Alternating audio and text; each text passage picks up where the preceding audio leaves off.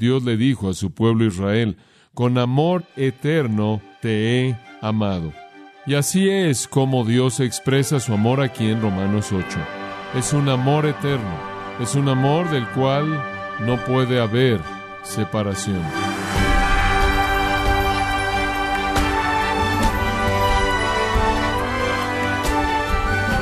Le damos la bienvenida a su programa Gracias a vosotros con el pastor John MacArthur. La vacuna descubierta por Jonas Salk aniquiló la enfermedad paralizante de la polio. Desafortunadamente, mucha gente todavía se encuentra lisiada en su andar cristiano, pero hay una cura para ese tipo de enfermedad. Le invito a escucharlo cuando el pastor John MacArthur nos revela esta cura en el tema garantizado por la eternidad en gracia a vosotros. Quiero que abra su Biblia, si es tan amable, al octavo capítulo de Romanos. Quiero leerle comenzando en el versículo 35. Romanos capítulo 8. ¿Quién nos separará del amor de Cristo? ¿Tribulación? ¿O angustia? ¿O persecución? ¿O hambre? ¿O desnudez? ¿O peligro? ¿O espada? Como está escrito, por causa de ti somos muertos todo el tiempo, somos contados como ovejas de matadero. Antes, en todas estas cosas somos más que vencedores por medio de aquel que nos amó, por lo cual estoy seguro de que ni la muerte, ni la vida, ni ángeles, ni principados, ni potestades, ni lo presente, ni lo porvenir, ni lo alto, ni lo profundo, ni ninguna otra cosa creada nos podrá separar del amor de Dios que es en Cristo Jesús, Señor nuestro. En Jeremías capítulo 31 y versículo 3, Dios le dijo a su pueblo Israel, con amor eterno te he amado. Y así es como Dios expresa su amor aquí en Romanos 8. Es un amor eterno, es un amor del cual no puede haber separación.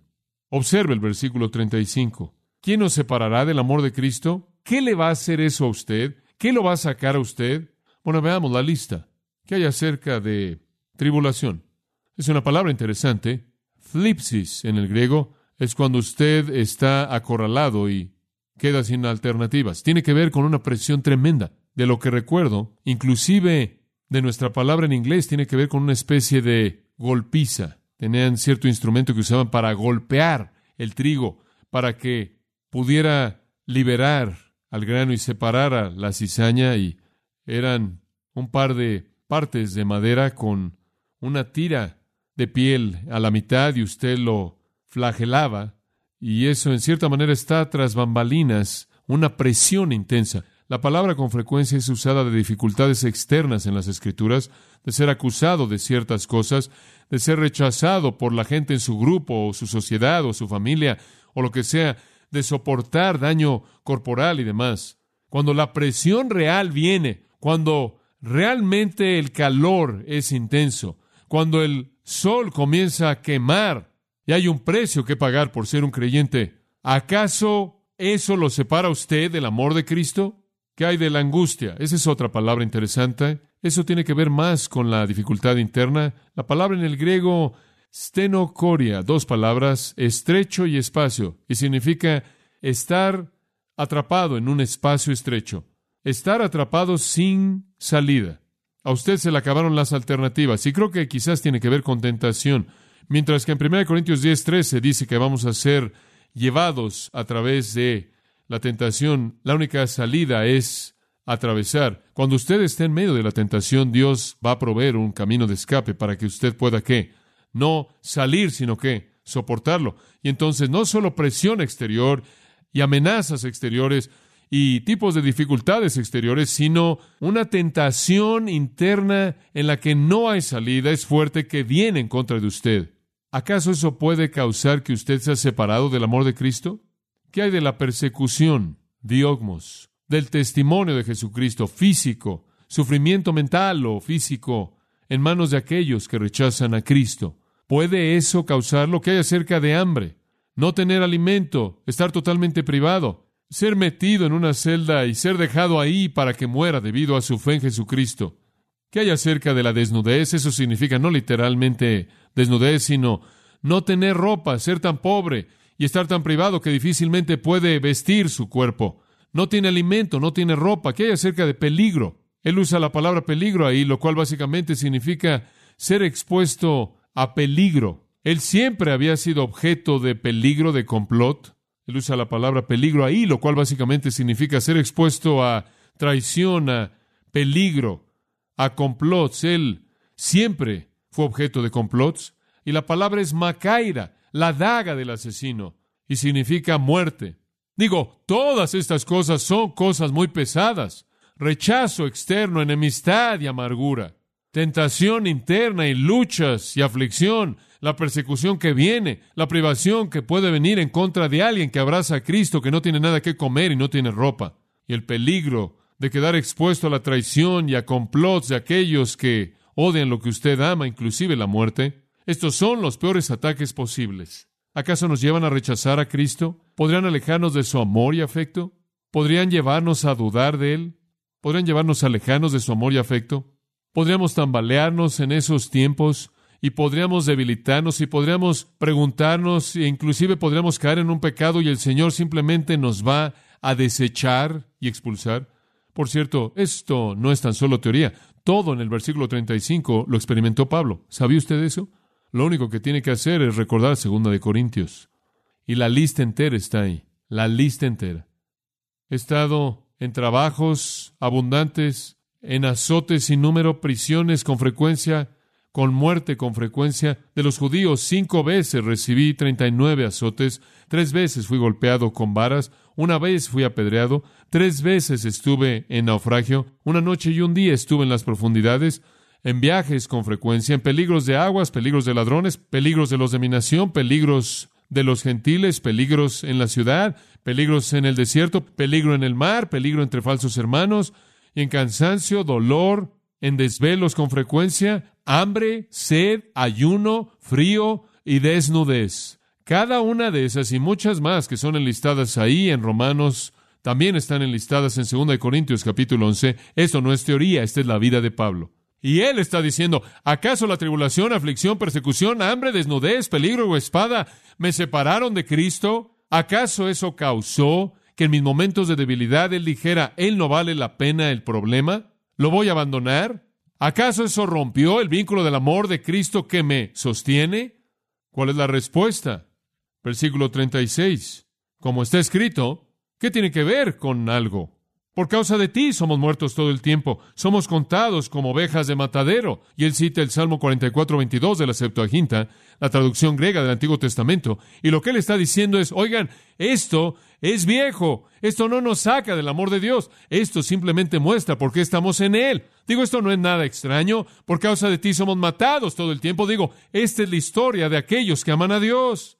Por cierto, en ese pasaje es un ruego porque Dios libre a Israel en la aflicción y lo que Pablo está esencialmente diciendo es, al tomar ese texto, es que todos los santos de todas las épocas han soportado esto. Va con el territorio. Es parte del paquete. Digo Mateo 10, 37 al 39. Si usted no está dispuesto a decirle no a su padre y a su madre y a su hogar y a todo lo demás, si no está dispuesto a tomar su cruz y seguirme, si no está dispuesto a pagar el precio, calcular el costo y venir en pos de Cristo, usted no es digno de qué? de ser su discípulo. Entonces Pablo dice, no es esto lo que nos aleja de Cristo, esto simplemente nos recuerda que le pertenecemos a Él. Como puede ver, dice en 2 Timoteo 3:12, como lo he señalado muchas veces, y también todos los que quieran vivir piadosamente en Cristo Jesús padecerán persecución. Digo, simplemente es la manera en la que sabemos que realmente estamos ahí. Ahora, dice usted, ¿qué tal si ese tipo de cosas realmente le pasan a la gente y los aleja de Cristo? Entonces la realidad del asunto es que nunca fueron salvos. Y eso es lo que primera de Juan 2.19 dice, y usted debería conocer este versículo porque es un versículo muy importante. Dice en el versículo 19, salieron de nosotros, primera de Juan 2.19, salieron de nosotros, pero no eran de nosotros, porque si hubieran sido de nosotros, habrían continuado con nosotros, pero salieron de nosotros para que se manifestase que no todos eran de nosotros. ¿Entiende usted el punto? Cuando alguien se va, eso no significa que perdieron la salvación. Es prueba de que realmente nunca la tuvieron. Nunca la tuvieron. Oh no, versículo 36 dice, por causa de ti somos muertos todo el tiempo.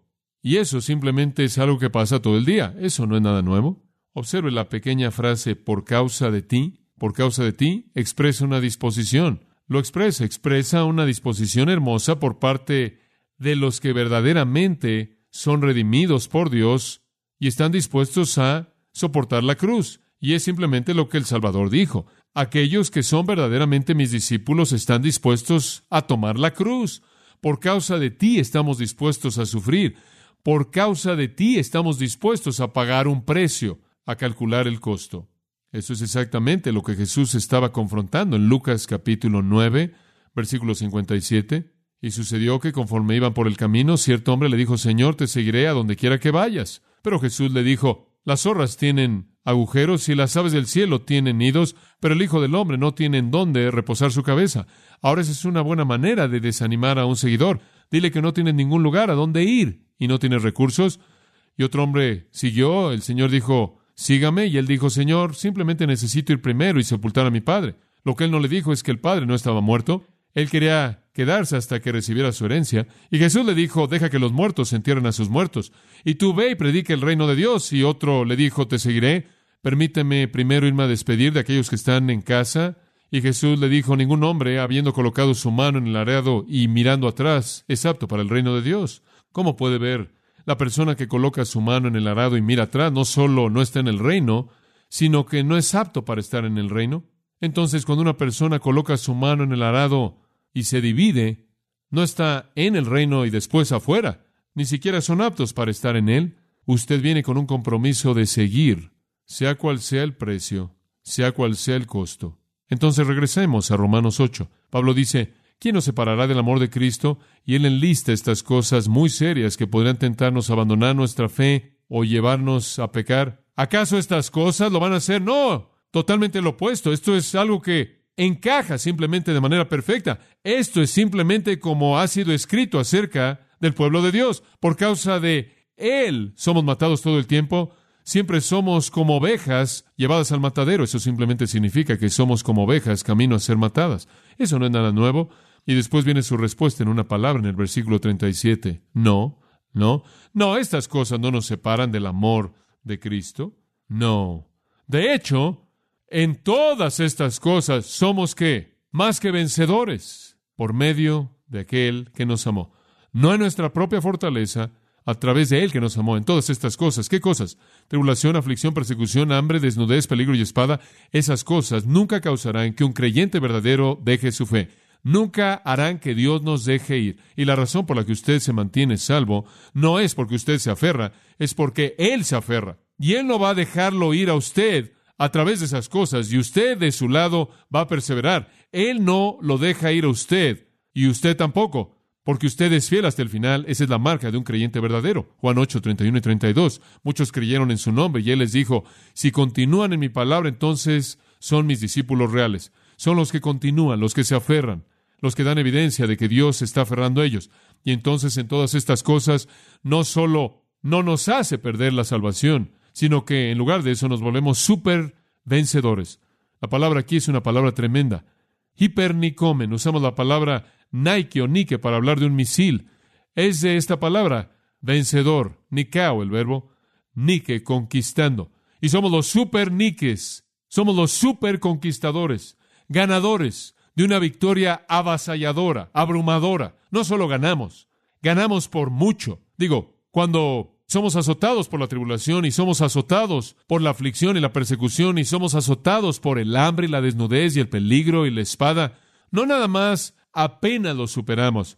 Salimos venciendo de manera avasalladora, super vencedores. Dice usted, ¿cómo puede ser un super vencedor? O ganas o pierdes. Bueno, no, es más que eso, no solo ganamos. Salimos siendo super vencedores por dos razones. Razón número uno es que cuando salimos, la situación entera nos hace mejor que cuando comenzamos porque todo lo que sucede en nuestras vidas nos está refinando, ¿verdad? Como le dije antes, cuando atravesamos por este tipo de luchas, salimos odiando el pecado más, amando más la justicia, deseando más de Dios, entendiéndonos a nosotros mismos mejor, capaces de ayudar a otros porque lo hemos vivido, simplemente nos enriquece de cualquier manera que usted lo vea. La persona que ha atravesado estas cosas ya ha visto lo horrible que es su propio pecado, y ha visto su propia debilidad y su propia carne, y ha visto todas las luchas que tienen, sale del otro lado con un mejor entendimiento de sí mismo, un mayor anhelo por Dios, una mayor hambre por santidad, y todo eso es bueno, entonces no solo es una victoria, es una victoria de la que salimos mejor, somos súper vencedores. No solo eso, permítame darle una segunda razón por la que somos súper vencedores. Es porque cada una de esas cosas opera para nosotros, produce en nosotros un peso mayor de gloria. En últimas, va a haber una recompensa más grande. Cada vez que atravesamos ese tipo de cosas, las cuales no nos separan del amor de Cristo, sino que nos refinan, no solo salimos siendo mejores aquí y ahora, sino que salimos siendo destinatarios de una mayor recompensa en el futuro. Y ese es el aspecto de supervencedores. Es un gran pensamiento, es un gran pensamiento. Y entonces, digo, Pablo realmente desarme ese argumento. ¿Piensa usted que ese tipo de cosas va a separarlo usted del amor de Cristo? Simplemente lo opuesto. Simplemente lo opuesto. Cuando un creyente verdadero atraviesa ese tipo de cosas, de pronto el Espíritu de gracia y gloria reposa sobre él y ve cosas que él nunca antes vio acerca de lo que él debería hacer. Él ve sus debilidades, sí, y él ve la fortaleza de Dios. Él quiere huir de su propio pecado y huir a la santidad de Dios con un sentido mayor de dirección de lo que jamás quizás tuvo. Y de ahí sale una devoción pura a Jesucristo y un peso de gloria eterno más grande. No nos separan. ¿Y quién hace eso posible? Todo es a través de aquel que nos amó. A través de aquel que nos amó, Él se aferra, Él se aferra. El vínculo nunca se rompe, nunca se rompe. Pablo escribió esto, creo, durante el invierno en Corinto, y ni Pablo ni la iglesia de Roma, estoy seguro, podían haber entendido cuán poco tiempo pasaría antes de que estuvieran en la necesidad de esta verdad consoladora. Porque cuando las flamas de la persecución comenzaron a azotar y vieron a la gente sufrir, podría haber causado que ellos se preguntaran acerca de la doctrina de la salvación, ¿verdad? Y lo único que tenían que saber era que los creyentes verdaderos atravesarían y saldrían de eso como supervencedores y si la gente se iba y abandonaba la fe, únicamente era evidencia de que habían salido de nosotros porque no eran de nosotros. Cuán útil es entender eso. Y entonces cuando usted ve a alguien que parece haber creído y abandona la fe, sepa esto, que como la semilla que fue plantada en pedregales no hubo raíz real ahí, floreció por un poco de tiempo y cuando el calor vino, se secó y murió. Pablo mismo habría sido matado con un sufrimiento único, los lectores de esta epístola habrían sido hombres y mujeres cuya sangre mojaría las arenas del anfiteatro romano y enfrentarían la muerte cantando las alabanzas de Jesucristo, ¿no es cierto? Como puede ver, no hay persona en el universo que pueda acusar a los escogidos de Dios y alterar la salvación que Dios ha prometido, y no hay circunstancia que pueda romper el vínculo de amor que mantiene unido a un creyente y a su Salvador. Él no los deja, y nosotros tampoco esos queridos romanos que tuvieron que sufrir como mártires, debieron haber sido consolados por esto, aquellos que fueron masticados por bestias salvajes, aquellos que fueron empapados en brea y ardían en las fiestas de Nerón como antorchas en su jardín, aquellos que pelearon con hombres y bestias y demonios del infierno, siempre estuvieron seguros en los brazos seguros de amor del Salvador. Qué pensamiento. Ahora, después de afirmar que ninguna persona en ninguna circunstancia podría jamás, jamás, jamás quitar nuestra salvación, Pablo lo resume, versículos 38 y 39, y comentar en esto es como embellecer una flor hermosa, es como tomar un pincel y tratar de pintar un atardecer y añadirle más color. Simplemente no hay mucho que usted puede hacer, inclusive para explicar la maravilla de esto, pero permítame intentarlo. Aquí está su resumen final, por lo cual estoy seguro. Deténgase ahí. Usted tiene que saber lo que esto significa. Es una conclusión estable. Él no está diciendo, hombre, ciertamente lo espero. He llegado a una convicción estable absoluta. Este es un hecho. Es como 2 Timoteo 1.12, por lo cual estoy seguro de que Él es poderoso para guardar eso. Lo sé, tengo una certeza de confianza. Estoy persuadido de que ella, aquí viene, ni la muerte, ni la vida, ni ángeles, ni principados, ni potestades, ni lo presente, ni lo porvenir, ni lo alto, ni lo profundo, ni ninguna otra cosa creada nos podrá separar del amor de Dios que es en Cristo Jesús, Señor nuestro. Simplemente una explosión. Y la lista es, digo, tuve que revisar esta lista. Estoy seguro de que ni la muerte, el gran enemigo, las puertas del Hades, la muerte no puede separarnos. De hecho, la Biblia inclusive dice, estimades a los ojos de Jehová la muerte de sus santos. La Biblia también dice que Él está con nosotros conforme caminamos en medio de el valle de la sombra de muerte. Y siempre recuerdo al doctor Barnhouse, la muerte de su esposa cuando los hijos eran todavía jóvenes y ella murió y se fue para estar con el Señor. Él estaba manejando del funeral en su auto y él estaba tratando de pensar en una manera de explicarle a sus hijos lo que había pasado. Y un tráiler doble pasó al lado de ellos rápidamente y los oscureció con la sombra sobre el auto y los sorprendió. Y él entonces pensó, y él sabía que tenía su ilustración y le dijo a sus hijos, niños, ¿preferirían que los atropellara un tráiler o la sombra de un tráiler? Ellos dijeron, eso es fácil, papi, la sombra. Eso no duele. Y él dijo, sí, y mamá pasó por el valle de la sombra de muerte. No hay dolor ahí. La muerte no nos puede separar. Lo único que hace la muerte es que llevarnos a su presencia, porque estar ausente del cuerpo es estar presente con el Señor. Y después él dice, ni la muerte ni la vida, la vida con todos sus peligros, la vida con todas sus dificultades, la vida con todos sus problemas y tentaciones y aflicciones, la vida con todo lo que nos puede arrojar todo el dolor y toda la tristeza y todas las heridas y todas las ansiedades de la vida, ¿lo puede hacer? No, no, no la vida. Ningún estado de ser, ni la muerte, ni la vida. Y después él dice, ni los ángeles, probablemente pensando en los ángeles buenos aquí, ángeles santos, dice usted, bueno, ¿acaso un ángel santo querría alterar nuestra salvación? No, pero eso no importa, él simplemente está diciendo que no podría suceder si lo hicieran. Y él dijo lo mismo en Gálatas 1, cuando él dijo, aunque un ángel del cielo predicar otro evangelio sea anatema si no es la verdad. Simplemente es hipérbole en un sentido. Digo, no podría suceder, pero si sucediera, inclusive un ángel, un ángel santo no podría hacerlo. Ah, pero los demonios, ni los principados, dice él. Y eso parece ser un término que probablemente él usa aquí, aunque es usado tanto para los buenos y los malos, parece de manera más dominante referirse a ángeles malos. Por lo menos así se usa en Efesios 6. Ni ángeles buenos ni ángeles malos. Ningún estado de ser y ningún ser sobrenatural puede cambiarlo. Y después, Él dice, ni lo presente ni lo porvenir, ni algo aquí y ahora y nada algo allá y en ese entonces, ni algo en esta época, ni algo en la eternidad, ninguna dimensión del tiempo, ni ahora ni nunca. Usted no puede perder su salvación, Él dice, no ahora ni nunca, ni en la muerte ni en la vida, ni por los ángeles santos tomándola, ni los demonios tomándola. No, imposible. Ninguna dimensión de tiempo, ningún ser y ningún estado de ser. Y después al final del versículo 38 él dice, ni potestades. Esa es una, una palabra algo interesante. Los comentaristas luchan con lo que significa. Permítame darle la postura de MacArthur. Cuando es usada en el plural, en el Nuevo Testamento, la forma dunamis, cuando es usada en el plural, en la mayoría de los casos se refiere a milagros u obras poderosas. Y bien podría ser que eso es lo que Pablo tiene en mente. Ningún milagro, ninguna obra poderosa, ninguna cosa sobrenatural, nada más allá de nuestro control jamás puede separarnos de Cristo. Ningún estado de ser, ningún ser, ningún tiempo y ningún poder. Y después él incluye esto, ni lo alto ni lo profundo. Bueno, ¿qué es lo que eso tiene que ver con esto? ¿Qué es lo alto y lo profundo? La palabra hupsoma era usada para hablar de una estrella en su cenit.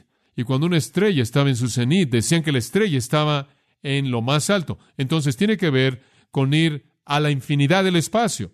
Y la profundidad de la palabra batos y era astronómicamente usada para hablar de una estrella en su punto bajo. Entonces lo que él está diciendo es esto.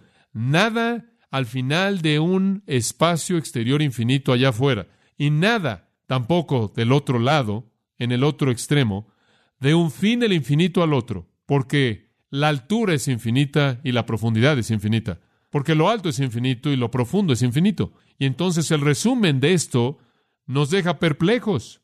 ¿En dónde es en donde usted va a perder su salvación?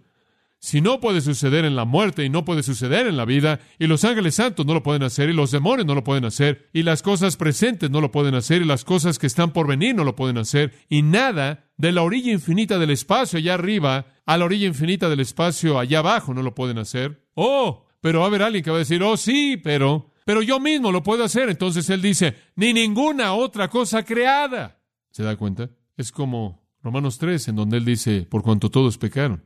Él habla de toda la pecaminosidad del hombre. Él dice, no hay justo. Y usted sabe que alguien va a decir, excepto por mí. Entonces él dice, no hay justo, ni aun uno. Y aquí él simplemente incluye, ni ninguna otra cosa creada podrá separarnos del amor de Dios que es en Cristo Jesús, Señor nuestro.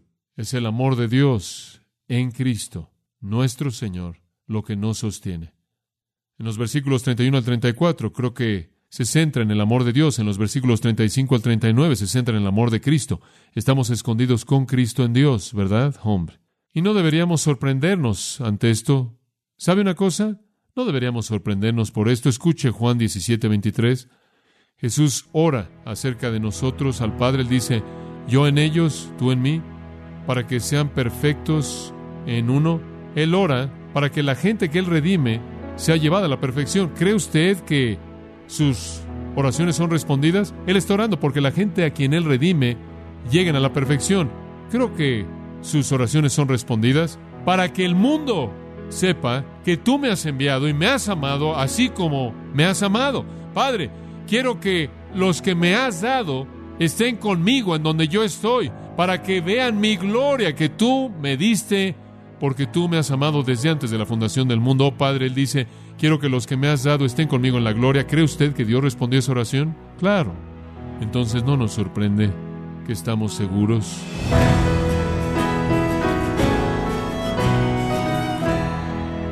Bueno, de esta forma concluye el pastor John MacArthur en la serie titulada Garantizado por la eternidad, en gracia a vosotros.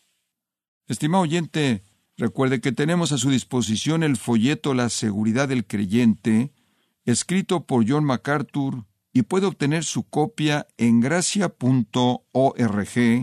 o en su librería cristiana más cercana. Y también quiero recordarle que puede descargar en audio transcripción los sermones de esta serie garantizado por la eternidad, así como todos aquellos que he escuchado en días, semanas o meses anteriores en gracia.org.